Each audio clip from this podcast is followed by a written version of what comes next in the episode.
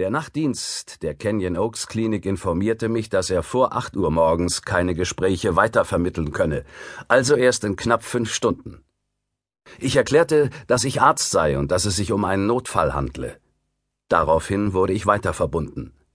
Es meldete sich die diensthabende Nachtschwester. Zuerst ließ sie mich reden, dann fragte sie misstrauisch nach meinem Namen. Dr. Alex Delaware. Und mit wem spreche ich? Mrs. Van. Gehören Sie zu unserer Klinik, Doktor? Nein. Ich habe Jamie Cadmus vor einigen Jahren behandelt. Aha. Und er hat Sie angerufen? Ja, vor ein paar Minuten. Das dürfte kaum möglich sein. Mr. Cadmus ist in der Geschloss. Er ist telefonisch nicht erreichbar. Er war es aber, Mrs. Van. Und er war in sehr schlechter Verfassung. Wann haben Sie zuletzt nach ihm gesehen? Ich bin in einem anderen Gebäude. Nach einer kurzen Pause. Ich könnte dort mal anrufen. Das sollten Sie unbedingt tun. Welcher Arzt hat Bereitschaftsdienst? Unser Direktor, Mr. Mainwaring. Ich kann ihn aber um diese Zeit nicht stören. Im Hintergrund hörte ich gedämpfte Stimmen. Sie unterbrach das Gespräch für eine Weile, meldete sich dann mit nervöser Stimme wieder, um mir mitzuteilen, dass sie keine Zeit mehr habe. Dann legte sie auf. Ich machte das Licht aus und ging ins Schlafzimmer zurück. Robin richtete sich auf. Was war denn los?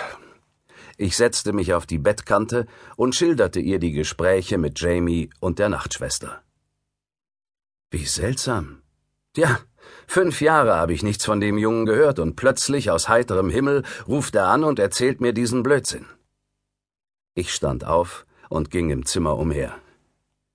Er hatte damals zwar Probleme, war aber nicht verrückt. Eben klang er sehr verwirrt. Ich kann kaum glauben, dass es derselbe Junge war. Mein Verstand sagte mir jedoch, dass er es war. Was ich am Telefon gehört hatte, klang nach einer Psychose oder dem Einfluss von Drogen. Jamie musste inzwischen ein junger Mann sein, 17 oder 18 Jahre alt, statistisch in einem Alter, in dem eine Schizophrenie ausbrechen konnte oder in dem man Missbrauch mit Drogen trieb. Die Uhr zeigte 3.23 Uhr. Ich ging zum Schrank und begann meine Kleider zu suchen. Ich werde jetzt fahren. Robin drehte sich um und starrte mich an. Zu dieser Klinik? Ja, der Junge braucht dringend Hilfe. Wir hatten damals ein sehr gutes Verhältnis, ich mochte ihn gern. Wahrscheinlich kann ich nichts für ihn tun, aber ich fühle mich besser, wenn ich mehr erfahre. Kurz vor Ventura fuhr ich vom Freeway ab und folgte einem Wegweiser, der mich südwärts über eine Betonbrücke zum Canyon Oaks Psychiatric Hospital wies. Die Klinik war der Traum eines Bauhausarchitekten. Quader aus weißem Beton fügten sich in Gruppen zusammen. Überall blinkten Stahl und verspiegeltes Glas. Das umliegende Grundstück betonte die Strenge der Formen und Winkel. Das aufgereihte Ensemble von Kuben wirkte wie eine kalte, glitzernde Schlange. Ich stellte meinen Wagen auf dem fast leeren Parkplatz ab und ging auf den Eingang zu, eine Doppeltür aus mattem Stahl. Ich drückte auf die Klingel. Ein Wachmann kam herangeschlurft. Was wollen Sie? Ich bin Dr. Delaware. Einer meiner Patienten, James Cadmus, hat mich angerufen. Er scheint in einer Krise zu sein. Der Mann ließ mich herein. Er führte mich durch einen leeren Empfangsraum, der in einem Faden blau-grün und grau gehalten war und in dem es nach verwelkten Blumen roch. Er ging nach links auf eine Tür mit der Aufschrift Station C zu, entriegelte sie und ließ mich durch.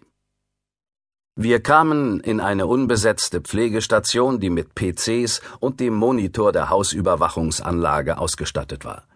Der Wachmann durchquerte den Raum und wandte sich nach rechts. Wir betraten einen kleinen Flur, dessen helle Wände von blau-grünen Türen unterbrochen wurden. In jede dieser Türen war ein Guckloch eingelassen.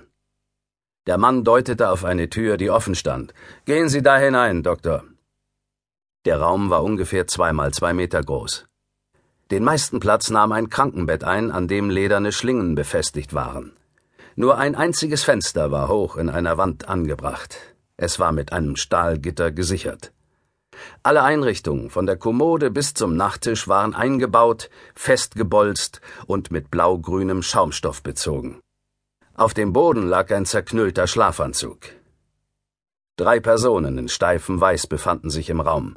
Eine korpulente blonde Frau, Mitte 40, saß mit aufgestütztem Kopf auf dem Bett.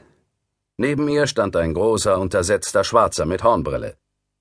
Eine zweite Frau, so etwas wie Sophia Lorens jüngere Schwester, stand abseits von den anderen.